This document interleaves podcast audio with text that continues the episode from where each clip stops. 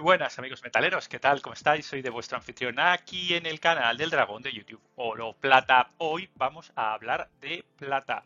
Vamos a hablar de cómo encontrar plata con potencial. Muchos me habéis hecho esta pregunta en eh, Twitter, eh, Telegram.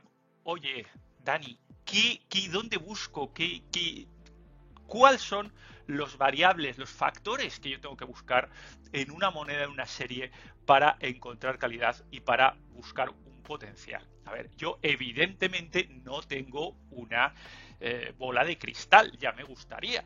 Eh, tampoco, hombre, podríamos pensar en lo que se ha revalorizado en el pasado, pero ya sabéis que revalorizaciones pasadas no garantizan eh, revalorizaciones futuras, pero desde luego sí nos pueden dar pequeñas indicaciones, ¿de acuerdo? También deciros que evidentemente esto no es una recomendación de inversión. Yo os voy a contar, voy a compartir con vosotros lo que hace el dragón, lo que hace Dani, cómo busca o intenta buscar potencial. Algunas saldrán mejor, otras saldrán peor. En fin, sobre todo con tres series y de estos años 2019, 2020, 2021 y 2022 monedas acuñadas estos cuatro años, muy recientitas, ¿eh? que nadie está buscando el santo grial aquí. Pero bueno, eh, acompañadme, venga, y os cuento cómo lo hago. Recordamos qué es lo que buscamos, o mejor dicho, lo que busco yo, vosotros, oye, aquí cada uno que busque lo que crea conveniente. Yo, como os he dicho antes, comparto lo que yo busco. Primero, monedas contrastadas y reconocibles. Una moneda que hasta incluso la primera persona que entre los metales preciosos sea capaz de reconocer. Ninguna floritura. Oye, pues esto es una moneda tal, esto es una moneda pascual o una moneda como sea, ¿no? Lo segundo, que tenga un mercado mundial, que no solo la conozcamos aquí en España o en partes de Sudamérica, o en, sino que pues todo el mundo viva donde viva, esté donde esté, hable el idioma que hable, sea capaz de reconocer. Por supuesto, buscamos una exclusividad. Lógicamente, cuanto más mejor. Pero ojo, no a cualquier precio, a un precio asequible. Cuanto más, mejor. ¿Qué tres series, en mi opinión, pues aunan estas cuatro características? Pues American Silver Eagle, Libertad y Panda. Estamos hablando de plata, ¿de acuerdo? Por ejemplo, os voy a contar una historia. Eh, ¿Cuál ha sido una de las monedas a las cuales yo he sacado mayor revalorización? Bueno, pues ha sido un panda un panda que bueno adquirí en subasta española hace ya bastantes años, bueno, bastantes, seis, años más o menos, por deciros un número, no, no recuerdo. Y era cuando la plata andaba por, ¿qué os voy a decir yo? Por 16, 17 aproximadamente. Y los pandas pues estaban en torno, el panda del año, ¿eh? estaba en torno a 20 y medio, 21 euros. Yo poquitas, poquitas veces he visto los pandas por debajo de 20, ¿eh? estando como estuviera la plata. Pero bueno, ahí estaba, 20, 21. Por aquel entonces se podían comprar pandas de los 90 sin ser el año 2000, lógicamente, sino pandas de los 90 normales, pues en torno a 40, 50, más más o menos. Y resulta que en esta subasta española salió un panda, un panda del 2003, gradado en MS70. Era rarísimo que en España apareciera un panda gradado en pues eso, en máximo, en 70. Eh, las tiendas evidentemente no lo tenían, eh, bueno, pues, pues hay, hay, pocos. Y entonces, bueno, pues decidí apujar. Digamos que este Panda MS70 me salió por unos 100 euros. O sea, pagué básicamente cinco veces lo mismo que se pagaba por un panda normal del año y aproximadamente el doble de lo que se pagaba por un panda de esa época, pero sin gradar. ¿De acuerdo? La verdad es que me lancé sin mucho convencimiento y, dije, bueno, pues oye, solo por tener uno, ¿no? Eh, lo típico de tal. Bueno, pues eh, ahora ya sabéis eh, cuánto cuesta un panda del 2003 en 70. Pues una pasta. Digamos que ha multiplicado fácilmente por 3 el valor. Y han sido pues 5 o 6 años. ¿De acuerdo? Con lo cual, eh, ¿qué, nos, nos, puede enseñar esto? Que a veces invirtiendo un poco más, ¿eh? se nos puede disparar el asunto. Eh, se, nos puede, se nos puede poner las cosas muy, muy, muy bonitas, muy de cara. De nuevo, esto es el pasado. ¿Qué va a pasar en el futuro? Pues no lo sé, pero bueno, nos puede servir como guía y como experiencia. Y como eh, buen analista ingenieril, me encanta estudiar las monedas, las tiradas, las graduaciones, todo. Y ahí es donde me gusta encontrar oportunidades, o por lo menos saber elegir el qué. El qué comprar, o cuáles son mis objetivos, y bueno, saber dónde mirar un poquito. Empezamos, os voy a poner un ejemplo de cómo lo hago yo. De nuevo, estos son cositas mías, ¿de acuerdo? American Silver Eagle, ya la conocéis, una moneda que últimamente está teniendo unos premiums brutales y en mi caso, o por lo menos mi opinión, bastante injustificables debido a la gigantesca tirada que tiene. Aquí veis, eh, tirada 2022, 21, 20 y bueno, por ejemplo la 2020 por encima de las 30 millones de unidades. ¿eh?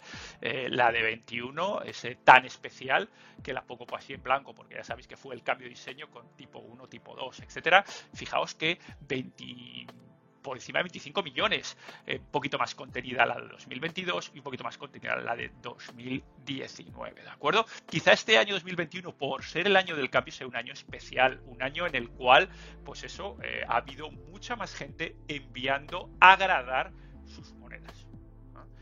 ¿Cuál es el tema? Que aquí no hay monedas especiales. Una tirada de 25 millones, de 30 millones, de 18 millones, pues sí, está muy bien para invertir en plata, en plata pura, pero tampoco es que escasamente, porque ya veis el premium que está teniendo las Liberty, las, Silver Eagle. Pues, pues a lo mejor dices, oye, eh, si estoy pagando, os voy a decir yo, 36, 37 euros por moneda, pues a lo mejor me conviene pagar 60 por una gradada en 70, por ejemplo. Y entonces entramos aquí, decimos, oye, pues ¿Cuántas unidades están gradadas en 70? Ya sabéis, siempre eh, PCGS o NGC. ¿Por qué solo esas? Porque son las que tienen mercado mundial. Yo personalmente no adquiero eh, gradadas en ninguna otra casa, ¿eh? ni Anax, ni ninguna de las casas asiáticas. Eh, no, o sea, si lo vamos a hacer, vamos a intentar hacerlo bien, que yo vaya con aquí nuestro, nuestro slab y pueda ir a venderlo a cualquier lado y que se pueda entrar por internet y comprobar la veracidad del, eh, por lo menos del número. Ya sabéis, aquí nadie garantiza nada, pero sí que, eh, bueno, pues, pues tiene una presencia, ¿de acuerdo? Fijaos, ¿qué nos encontramos? Eh, bueno, pues encontramos unas cantidades pues, pues importantes. Aquí estoy hablando solo de Bullion, ¿eh? no estoy metiendo proof en este caso. ¿eh? Vamos a pensar que solo estamos hablando de Bullion, por eso el MS70 y no PF70. ¿Por qué no MS69? Porque realmente no marcan la diferencia. O sea, mm, o por lo menos para mí no la marcan, y muchísimo menos en tiradas tan grandes como esta. Entonces, bueno, pues vamos a fijarnos en, estos números. Y, intuitivamente diría, ah, pues yo si debo comprar una M70, vamos a buscar años donde haya la menor cantidad de MS70 posibles. Y bueno, pues aquí veis, ¿eh? aquí tenéis las cantidades, 107, 218. Fijaos en 2020, ¿eh? que, pues oye, eh, sobre todo en, eh, en, EGC, pues es brutal. Aquí hay en 2020 un montón de slabs distintos, temáticas, eh, series de emergencia, T1, T2, First Day of Issue, Last Day of Issue, bueno, la, bomba lo que, lo, que, lo que montaron aquí, sobre todo en EGC. Como veis, PCGS ha sido bastante más contenida, ha ido un poquito más en línea otros años, pero lo de NGC ha sido brutal, brutal. A ver, eh, eso significa que nos tenemos que olvidar de este año 2021. Hombre, pues no por eso, porque es un año especial, un año muy coleccionable que seguro que en años posteriores, pues oye, pues se va a ver, va a haber cierta revalorización, ¿de acuerdo? Pero si nos vamos aquí en los que son el porcentaje de de tirada, o sea, de, de, MS70 versus la tirada, ¿eh? o sea, ver estas dos gráficas y ver dónde está ¿eh? los números buenos, pues aparentemente aparece que, fijaos, el 2020 es el que menos porcentaje de MS70 tiene. Entonces la típica que diría, ah, pues a lo mejor tengo que buscar MS70 en del año 2020, porque está apenas un 1% de MS70 sobre la tirada total. Dices, oye, pues, pues puede parecer una buena idea, más allá de, evidentemente, el super coleccionable 2021. Pero, fijaos, yo iría 2020 MS70. que en algunos casos, pues sobre todo versus 2021, hay menos de la mitad en MS70. Pues a lo mejor es un buen objetivo. Ahí os dejo la idea.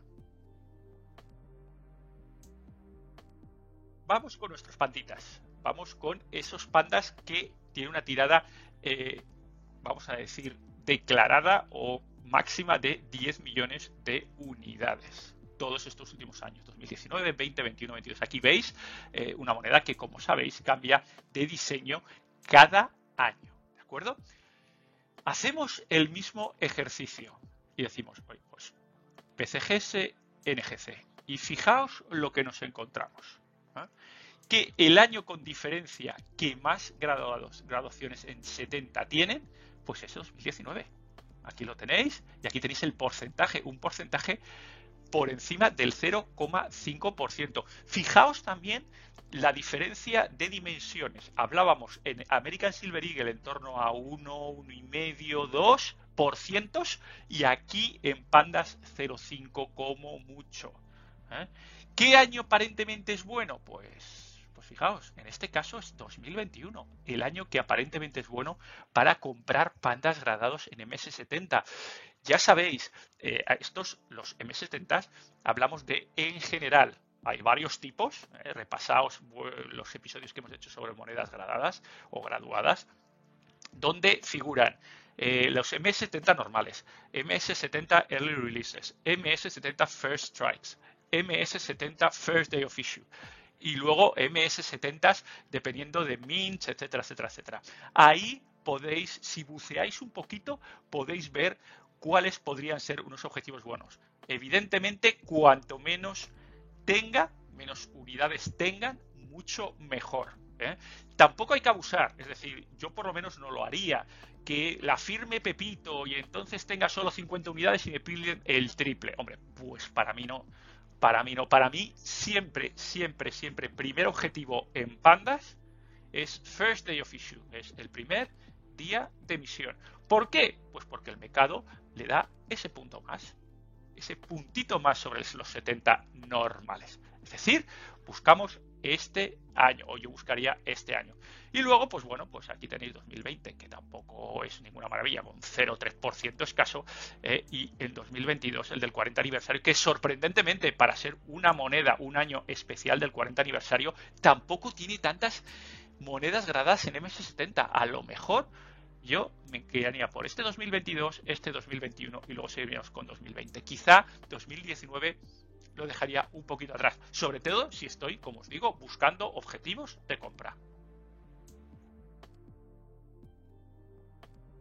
Por último, terminamos con la libertad, una de nuestras monedas preferidas. Ya sabéis, seca México. ¿Cuál es el problema que tenemos con la libertad? Que la tirada es bastante, vamos a decir, poco clara. Y tampoco es que el Banco de México, la Casa de la Moneda de México, eh, se, se dediquen, se vuelquen en aclarar nada. No que va. Dan diversas cifras a lo largo del año, salen rumores. Este 2022 hubo un rumor a principio eh, de año, allá por marzo, abril del 2022, en el cual se hablaba de una tirada mínima de 61.000. Luego eh, no ha sido así, han salido otros números. Juegan mucho con, con, ese, con ese FOMO, con ese miedo de quedarte fuera. Y Así buscan vender con tiradas razonablemente contenidas para ser monedas bullion. Ya las estáis viendo, estas son las declaradas. ¿eh?